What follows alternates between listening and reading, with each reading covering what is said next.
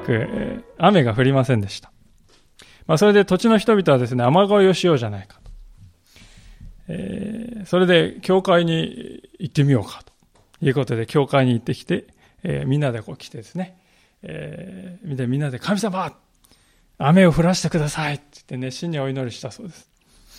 で、お祈りしていると驚くべきことに雨がザーッとこう降り始めて、来たと。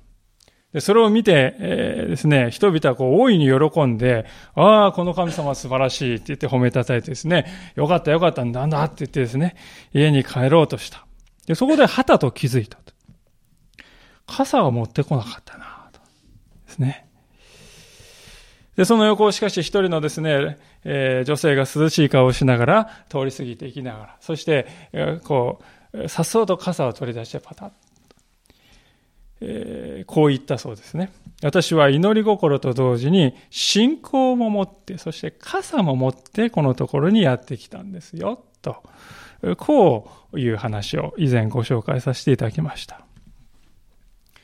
でこの話というのはですね、お祈りをするときに大事なことは、すでにその祈ったことが叶えられたかのように、自分自身もこう生きるっていうことですよね。えー、叶えられたように、えー、生きる。そのように信じて生きていく。実際にその行動していくということが大事なんだということを教えております。で、その一方ですね、この今の事例とは反対の事例もあります。つまり、願い求めたこととは違う答えが与えられる。与えられる。そういうことはもちろんあるわけですよね。でそういう場に一体どうすればよいのかということであります。で、今日ダビデが祈っているお祈りはですね、まさにそういう状況の中でなされたお祈りでした。ですから、願っている祈りがその通りに聞かれなかった時どう祈るのかっていうですね、ことを学ぶのに、とても良い題材だと思うんです。一体ダビデはどう祈っていくのか。このところから願いが聞かれない時の祈りというものを学んでいきたいとこう思うんであります。で状況ですね、これまでのところ簡単におさらいしたいのですけれども、時代は今からちょうど3000年ほど前にであります。でこの時ダビデという今日のこの箇所の主人公はイスラエルという国の王様になったばかりでありました。長年この方は前の王様のサウルという王様ですね、命を狙われていた。そして逃げ回って、逃げ回らなくてはならないという、そういう時期がありましたが、その時期も終わりまして、国はですね、ダビデのもとに統一されて、そして都エルサレムのは平定されたと。いよいよ国づくりが始まっていくっていうですね、そういう時期であります。で、イスラエルにおいて国づくりをするときに真っ先にダビデがしようとしたことはですね、何と言ってもこの神殿を作るということじゃないかと。いうことです。で当時、神様を礼拝するその礼拝所というのは、神殿ではなくてテントだったんですよね。まあ、テントって言っても、あの、私たちが想像するような、そのね、あの、緑色の何か、あの、グラスファイバーですかってね、ビニール、ああいうテントよりももっと大きい天幕ですけどもね、人が何人も入れるような。でしかし、テントだと。ダビデは自分自身が住んでいる家は杉板をふんだんに使ったですね、王の王宮に住んでいるのに、片や神様の家を見るとどうだと。申し訳が立たないではないか。まあそう考えて壮大な神殿を作ろうと思っていたわけです。で王様はそういうね、ことを願っていて誰が反対するでしょうか。ところが、なんと神様ご自身がダビデに現れて、あなたが立てるんではないんだよというふうにですね、言われたっていうんですよね。でそのいきさつがですね、この今日読んでいただいた7章の前半のところに書かれておりました。で、ダビデはですね、さあ立てるぞと思っていたら、あなたが立てるんじゃないですよと神様に言われてしまって衝撃だと思うんですよね。で、しかし神様はもっと驚くべきことを言われました。それは、あなたは私のために家を建てようと思っているでしょう？でもそうじゃないよ。私があなたのために家を建てるんだよ。あなたが私のために家を建てるんじゃなくて、私があなたのために家を建ててあげようとそう言ってくださったんですよね。しかも、それは永遠に続く家なんだって言うんですね。私たちが住んでいる家ね、永遠に持つ家なんてないですよね。大体20年、30年経つとシロアリが出てきたり、傾いてきたり、雨漏りしたり。ですから、永遠の家っていうのは、ハウスという意味ではなくて、ファミリーというですね、家なんだと。そういう意味だとわかります。つまり神様はダビデに、私はあなたのファミリーを祝福し、常しえに続く国民にしてあげようとするんだと。そう言ってくださったわけです。でこれはダビデにとってはですね、面食らうことだったかもしれません。あなたの子孫が祝福されて国民になるよ。大いなる国民になるよって言われた。これは嬉しいことですけれども、裏を返しますと、自分が生きているこの人生の中では、その結末を見ることができないということですよね。神殿ならば自分が建てれば苦労して、やっと建ったでよかったって達成感も味わえるんですけれども、ファミリーって言われて。その神殿はあなたではなく、あなたの子孫が、あなたのお腹から出る子孫が建てるっていうね、子供が建てるって言われてですね、親としてですね、本当にこう、子供に大きくなってほしいと思っても、しかし自分の代ではこの神殿は成し得ないって言われたらですね、複雑かもしれません。多分、ダビデの中ではこんな神殿がいいんじゃないかな、あんなのがいいんじゃないかなっていろいろ考えていたと思うんですよ。青写真があった。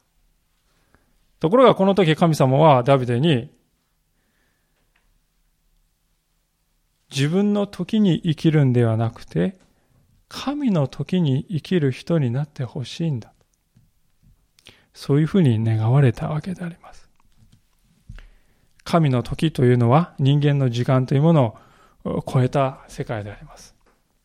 ダビデが願った神殿が実際に建ったのはいつかというと、その子供のソロモンが数十年後に王位を受け継いだ、その後のことであります。そしてあなたは永遠に続くですね、国民とするということが、まさに明実ともに実現するあの、イエス・キリストがダビデの子孫として思われるようになるのはいつのことかといえば、千年先のことであります。そういうスケールの中に、これからあなたは生きていきなさい。自分の時に生きるのではなくて、神の時に生きる人にあなたはなるんだよ。そう導かれたということですよね。で、このようなですね、話を皆さん聞かされたダビデは、一体それにどう応答したんでしょうか。いや、そんなこと言われても神様殺生な。そう言ったでしょうか。そうではなかったということですよね。もう一度19節からのところを読ませていただきますが、ダビデはこう言っております。神、主よ。この私はあなたの御目には取るに足りないものでしたのに、あなたはこのしもべの家にも遥か先のことまで告げてくださいました。神主よ。これが人の定めでしょうか？神主よ。このダビデはこの上あなたに何を付け加えて申し上げることができましょう。あなたはこのしもべをよくご存知です。あなたはご自分の約束のためにあなたの御心のままにこの大いなることのすべてを行い、このしもべにそれを知らせてくださいました。それゆえ、神主よ。あなたは大いなる方です。私たちの耳に入るすべてについて、あなたのような方は他になく、あなたの他に神はありません。えー、ダビデはここで何をしているかといえば、まず第一にへりくだったということです。19節で、ダビデはですね、この私はあなたの御目には取るに足りないものでしたのに、特に目を引きますね、これが。そしてダビデは今読んだ箇所で一貫して自分のことを何て言うかというと、このしもべ。このしもべって言ってますね。まあ、しもべっていうのは奴隷っていう意味でもある。あなたのしもべです。そういうふうに自分を言います。神様が主人であって、私はしもべに過ぎませんっていうこの感覚は、皆さんこれね、誰が言ってるかというと、一般ピープルがですね、言ってるんであればわかりますけれども、王様であるダビデが言っている言葉であります。私たちはですね、まあ、そんなにへりくだると言っても、もともとそんなに高くないんだから、へりくだる、そんなに難しくない、でもそれでも難しいんですけれども、それでも難しくないかもしれない。でも、王様がへりくだるということ、王様が自分をしもべということ、それは本当に難しいんではないかと思います。ダビデはしかし子供投げに、このしもべはと言いました。なぜ彼がそれできたかというと、彼は初心を忘れなかったからだと思うんですよね。ダビデというこの人はもともとはですね、どういう人だったかというと、羊飼いの少年でありました。ダビデのですね、10代の頃の人生っていうのはどういう人生かと言いますと、来る日も来る日も羊のですね、お尻を追いかけてですね、そっちに行くんじゃない、あっちに行くんじゃない、こっちだ、こっちだ。でですね、えー、狼や熊が来たら戦ってですね、守ってあげる。そして一緒に寝て、そして次の日また、えー、羊のお尻を追いかけるというのが彼のですね、えー、少年時代の毎日だったわけですよ。で、ところがある日を境に、それが一転した。一変しました。巨大な男のゴリアテという人がペリシテ軍に混じって攻めてきた時に彼は皆が恐れおののいて後ずさりしているところに石投げを一つをですね羊飼いの武器ですよね。スリング。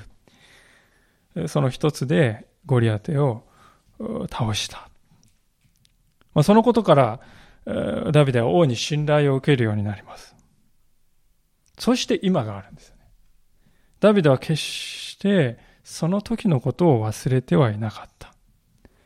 私は羊飼いに過ぎない。確かに人に対しては今や王にされたかもしれないけれども、神様の前では今も私は羊飼い、一階の羊飼いのままだ。いつもそう心に刻みつけていたわけです。で、それが、この、このしもべっていう言葉になって現れるわけですよね。皆さん、私たちの周りにはですね、権力を握ると、表現するという人も大勢見られるわけです。で、そういう人は多くはですね、まるで、いや、私最初からですね、優れた素晴らしい人間だったんですよ。だからこういうことができるんですよね。まあ、最初から自分が優れていて、最初から自分がもうそういう血統であったかのような、そういう振る舞い方をする方もいます。駆け出しの頃は皆青2歳のはずなんですが、賭けだらけのはずなんですが、そんなことなどなかったかのように。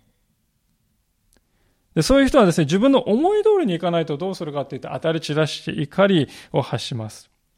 子供のようにですね。しかし本当に成熟している人は、どういう時にそれが現れるかというと、自分の願っている方向とは違っている方向にことが進んだ時に、それをどう受け止めるか。そこに現れてきます。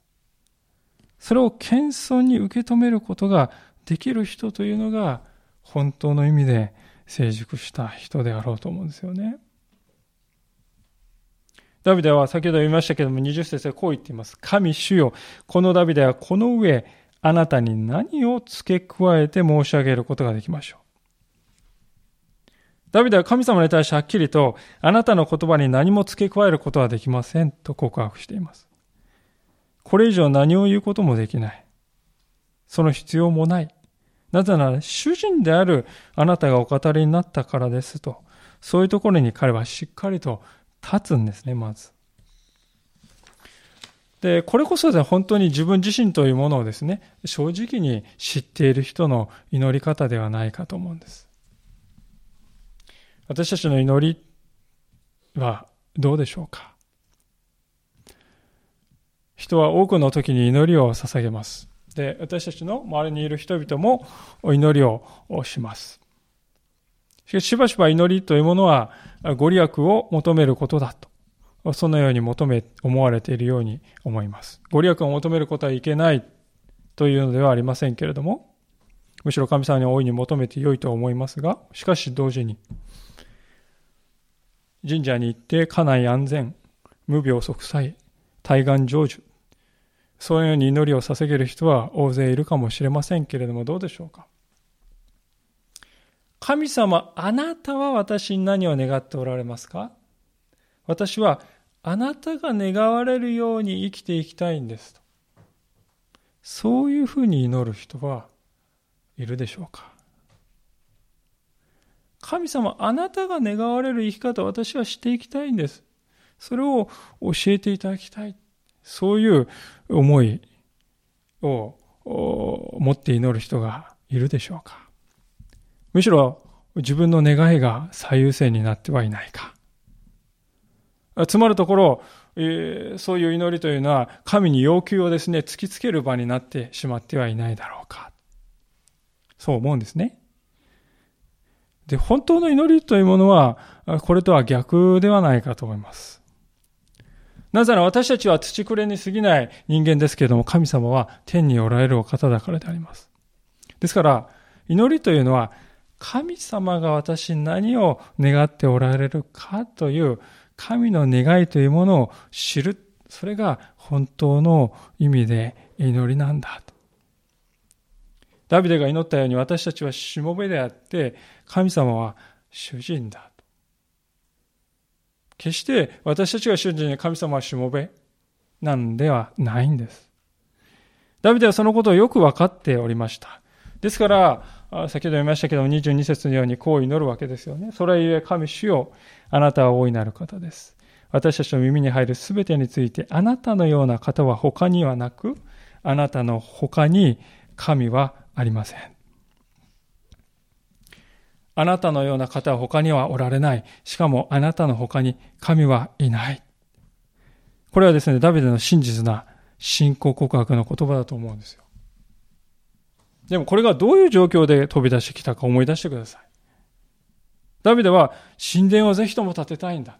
ね、神殿建てたら王様としてね、権威を表せますよ。王様は神殿建ててくれた素晴らしい王様だって皆さんに思っていただけるじゃないですか。いいことなはずです。でも神様があなたではないと言われた。自分の願いが聞かれなかったとき、人はどうするでしょうか。多くの人がああ、聞いてくれなかった。じゃあ別の神を試してみよう。そう思うんではないでしょうか。この神様はダメだった。聞いてくれない。だから今度はあの神をお参りしてみよう。あの札を買ってみよう。そうすればうまくいくんではないだろうか。まあそうしてですね、様々な宗教を渡り歩く人も現れてきます。そういった人たちはですね、こうしたいんだということを叶えてくれる神様に出会うまで、その歩みを決して止めようとはしません。本音のところを聞くと、どの神でもいいんです。私の願いを聞いてくれさえすれば。つまり、私の願いが全てになっている。言い換えると、それは私が神様になっているということではないかと思うんですね。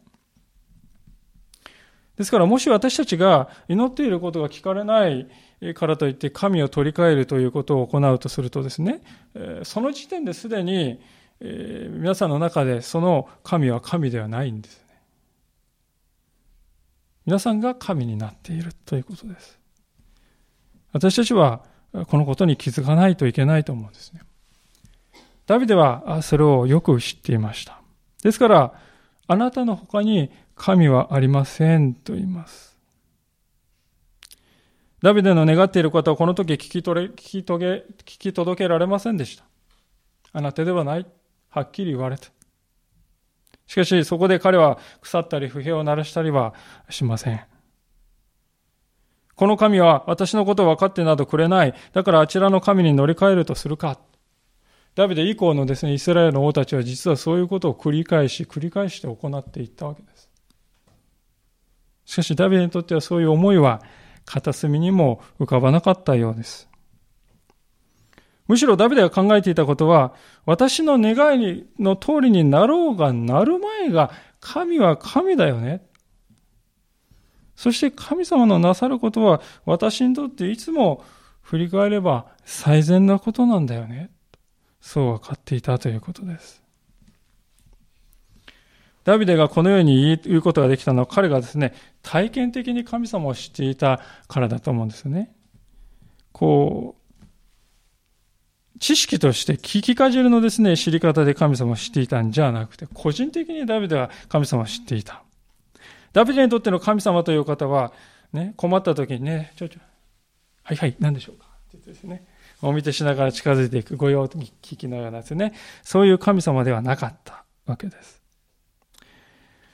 むしろ神様は羊飼いに過ぎなかった少年に思いもかけない勝利を与えてくださった。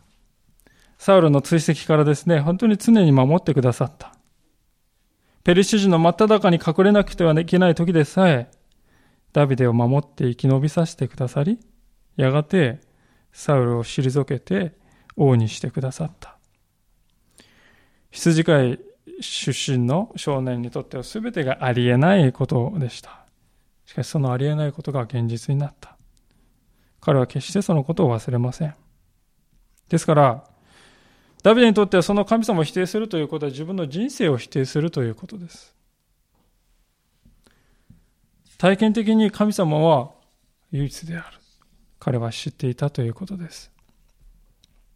でそこで、ぜひ、今日お伺いしたいことは、皆さんはご自分の人生を今振り返ってみて、生まれてから今までの人生のすべてを神様は導いてきてくださったと受け止めておられるでしょうか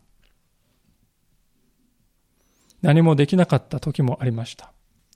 小さくて弱くて恐れおののいていた頃もありました。神様を知らない、そういう時もありました。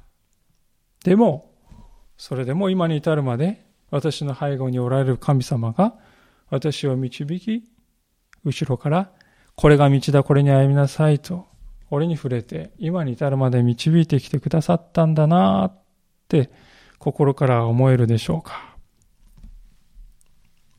もしそうであるのならその方はですね、多分あなたの他に神はありませんと言えると思うんですよね。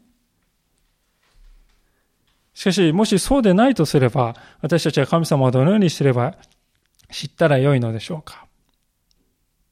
一つは視点を大きく持つ、つまり歴史に目を向けることではないかと思うんですね。神様は歴史を司るお方でもあるんだ。それが今日第二の部分にですね、書かれていることですが、ダビデはこのように祈りました。23節また地上のどの国民があなたの民のよう、イスラエルのようでしょう。神ご自身が来られてこの民はがない、これをご自身の民とし、これにご自身の名を置かれました。あなたはご自身の国のために、あなたの民の前で大いなる恐るべきことを行い、この民はあなたのためにエジプトから、そして国々とその神々からあがなってくださいました。こうしてあなたの民イスラエルを常しえまでもあなたの民として建てられました。主よ、あなたは彼らの神となられました。まあ、今読んだ箇所にはイスラエルの歴史が非常にこう短くね、書かれているわけであります。イスラエルという国がいつ始まったかというのはですね、もともと紀元前2000年頃にエジプトにですね、入植した。その時が民族としてですね、始まりの時期と思っても良いんじゃないかと思います。今からですから4000年ほど前にイスラエルはエジプトに入植いたしました。で、しかしその後の400年の間に、初めは数十人だったイスラエル人が数十万に膨れ上がったと聖書は記録しています。皆さんもね、急にですね、自分たちの国に外国人がですね、来て、ガーッと増え広がっていくとどうなるかっていうとですね、しばしばこう、憎しみの対象になりますよね。今の世界でも同じことが起こっているんではないでしょうか。シリアを脱出したですね、難民の方々がヨーロッパを目指して、そしてですね、ヨーロッパ全体をですね、揺れ動いておりますよね。もうこの問題で本当にヨーロッパが分裂するんじゃないか。イギリスなどはね、EU をこう出る。非常にですから、この移民の問題というのは大きい。4000年前からもすでに聖書の中には書かれているわけです。日の下に新しいものは何もない。そう聖書が言う通りのことでありますけども。で、そこで憎まれるようになったイスラエル人は奴隷として酷使されるようになった。で、その中からモーセという指導者が立てられて、彼に従ってイスラエル人は皆エジプトを出てくることができた。で、当然ですね、便利な奴隷を数十万人持っていたら失いたくないわけで、エジプトはあらん限りの抵抗をしますけれども、銃の災害がエジプトに起こり、ついにはイスラエル人を解放したということが、出世エジプト記などに書かれています。そして数十年間の旅を経て、ついにイスラエルは目的地に着いた。今申し上げたような歴史をダビデは振り返っていますね。私はこの歴史的な出来事から教えられることがあります。それは、国をお作りになるのは神様なんだなということであります。一箇所聖書を開けたいと思うんですけれども、エレミア書というところに次のような言葉があります。エレミア書というのは旧約聖書のですね、サムエル記からだいぶ後ろの方ですけれども、第3版の聖書を使うの方は1276ページ。第2版をお使いの方は、教会備え付けのものは第2版ですが、1171ページになります。エレミア書の18章の2節からのところを読ませていただきます。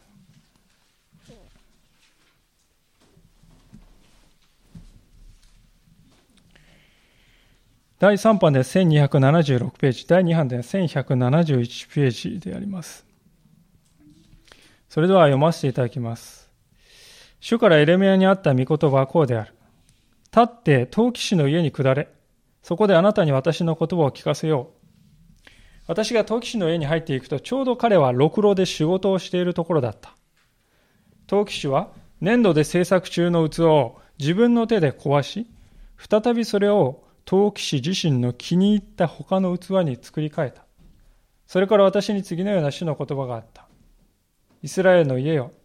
この陶器師のように私があなた方にすることができないだろうか。主の蜜げ、見よ。粘土が陶器師の手の中にあるようにイスラエルの家よ。あなた方も私の手の中にある。私が一つの国、一つの王国について引き抜き、引き倒し滅ぼすと語ったその時、ももし私が災いを告したその民が悔い改めるなら、私は下そうと思っていた災いを思い直す。私が一つの国、一つの王国について立て直し、植えると語ったその時、もしそれが私の声に聞き従わず、私の目の目に悪を行うなら、私はそれに与えるといった幸せを思い直すとこう続いていきます。でこれは大変ですね。わかりやすい例えかなと思いますね。陶器師ですね、陶芸家の人がいて、自分の好きな器を作る粘土の塊から作り出していきます。で、これちょっと気に、意に沿わないなと思ったら、それをまたこうグッとですね、塊に戻して、また作り直すということをしますよね。当たり前のことですが、それと同じように、神という方は国を建て、それを導き支配することができるお方なんだと、聖書は語っています。いや、まあ、イスラエルはそうだったかもしれませんけども、日本はどうでしょうかね。まあ、そういう方もおられると思いますけども、では私たちの先祖は一体どこから来たのか。私はですね、ひいおじいさんのことをほとんど知りません。どんな人であったのか。まあ、祖父の家に顔写真がありましたから、あ、こういう人なんだなと分かりましたけれども、どういう人となりだったのかも全く分からない。で、そのひいおじいさんのさらにおじいさんとなるともう名前も知らないわけです。中にはうちには影絵図があって江戸時代まで遡れます。そんな方もいらっしゃるかもしれませんが、しかし縄文時代ともなればもう絶望であります。私たちはですから、自分のルーツというものはね、本当にどこにあるのかということを実は知らないで生きている。しかし実際に私たちは今この国に生きている以上は、どこかの時点で私たちの先祖が苦労し海を渡ってこの島国に住み着いて、そして私たちがあるんだ。それは確かですよね。氷河期には日本海が凍りついていたので、その時に渡り着いた。そういう説もあるそうです。未開の土地、未知の土地にですね、渡っていこうじゃないかと決意した人たちがいなかったら、今の私たちは存在しませんよね。でそう考えると、私たちの存在というものはですね、前の人々の意志というものにかかっているわけです。私たちは今生かされているということも、前の人々のですね、心に浮かんだことに全てがかかっている。で、そのようにして遡っていきますとですね、最初の人にたどり着くわけですが、その人は一体どこから来たのか。何もないところから人間のような素晴らしい高度なものが存在、誕生することはありえないでしょう。やはり神というお方が知恵を持って人を作り出し、人を住まわせた。そして導かれたと考えるのが自然だと思うんです。つまり歴史は神様が実はお作りになっている。陶器師の例えのように、神様が私たちの先祖を動かして思いを与えて、そして今の時代に私たちを生まれさせてくださったんではないだろうか。次のようなですね、ことわざがあるわけです。人間が選ぶ神は神ではない。人間を選ぶ神が本当の神だ。人間が選ぶ神、それは神ではない。人間を選ぶ神が本当の神だと。まさしくその通りではないかと思います。私たちが、私たちは自分で好みの神を選び出したわけではないと思いますね。神様が私たちを選んでくださったわけです。ダビデは24節第2サムエルの7章の24節というところで、主よ、あなたは彼らの神となられた。あなたは彼らの神となってくださった。人が神を刻み込んで、神に仕立て上げて、そしてその前にへり下るひざまずくんではないんですね。神様が人を選び、神様がご自分の民として導き、神様があるところに置き、そして神様が人々をご自分のためにしてくださるということです。信仰さえも神様が与えてくださった。皆さんがこの教会に来られるのも決して偶然ではない。神の時だった。私たちがですから何気なくこうして礼拝をしているこの背後で歴史を支配し、導いておられる方が確かにいらっしゃるんだと。そう信じるということ。それが大切であります。そのように大きなお方として神様をですね、知るということは、ね、私たちを謙遜にさせるんではないでしょうか。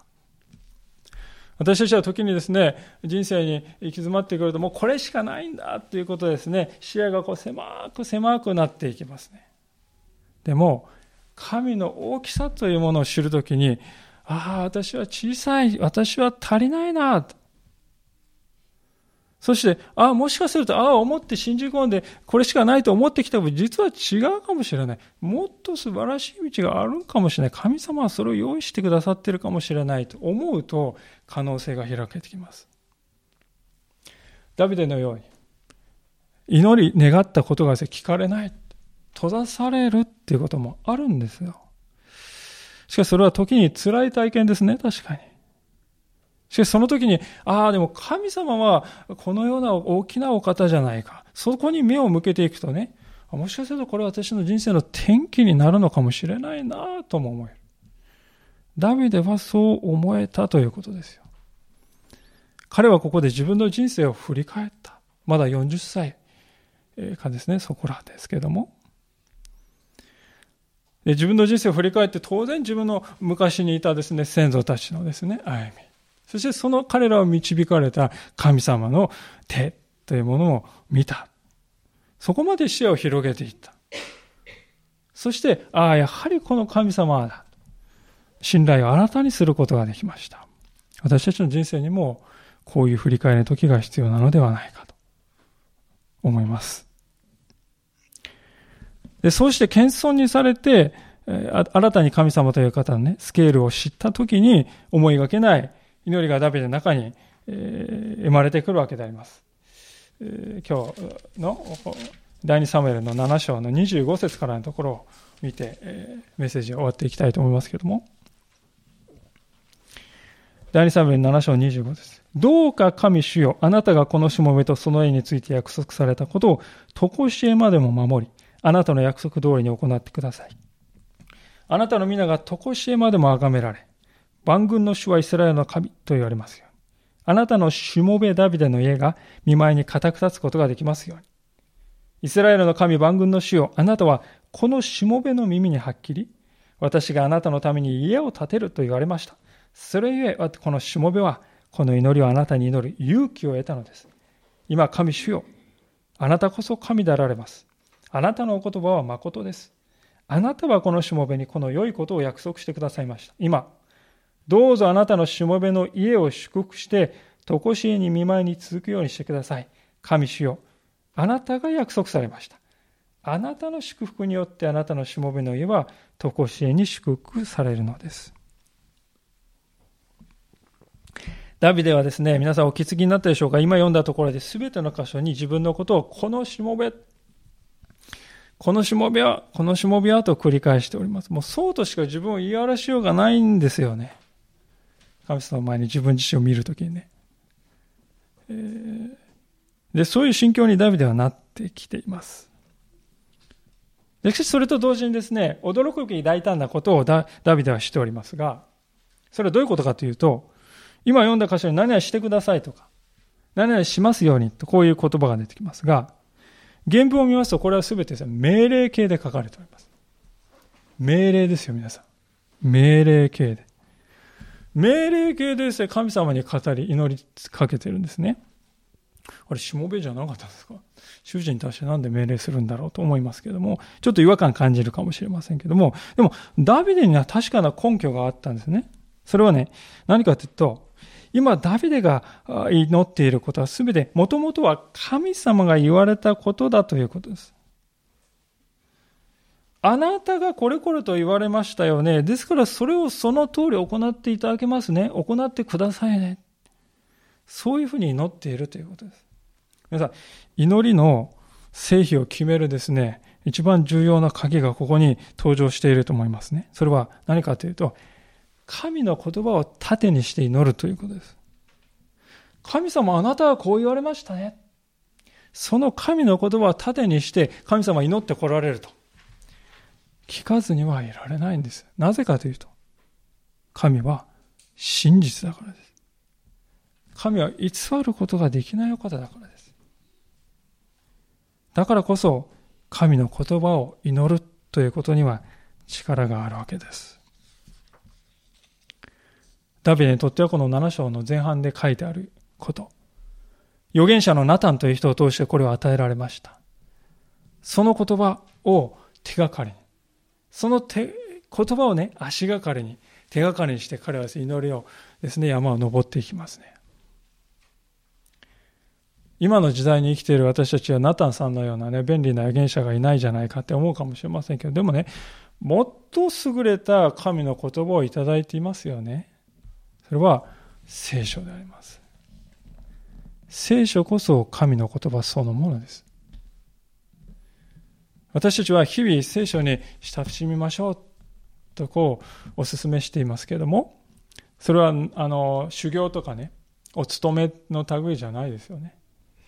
つまりそれをしたら何かこう見返りが来るってそういうものそういうふうに捉えてはいけないんだと思うんです私たちが祈るときに、確固たる手がかりが必要だから。神様は私に何を願っておるかを知るための一番大切な手段だから。私たちが神を必要としているから。だから私たちは御言葉を読むわけですよね。で読んでいくときに私たちはですね、本当にこう聞く心を持って読んでいくと、どうも今までああ考えていたですね、あのプランというのは違っているのかもしれないっていうのは、うすうすこう感じてくるときがあります。そこにね、そこで分かれ道が生じますね。あなたの他に神はありませんというのか。それとも、神様はこう言ってるけども、でも私はこうしたいんです。あくまで私はこれでいきます。でつまり自分を神にしていくか。でそういうですね、分かれ道が私たちの行く手を左右することになります。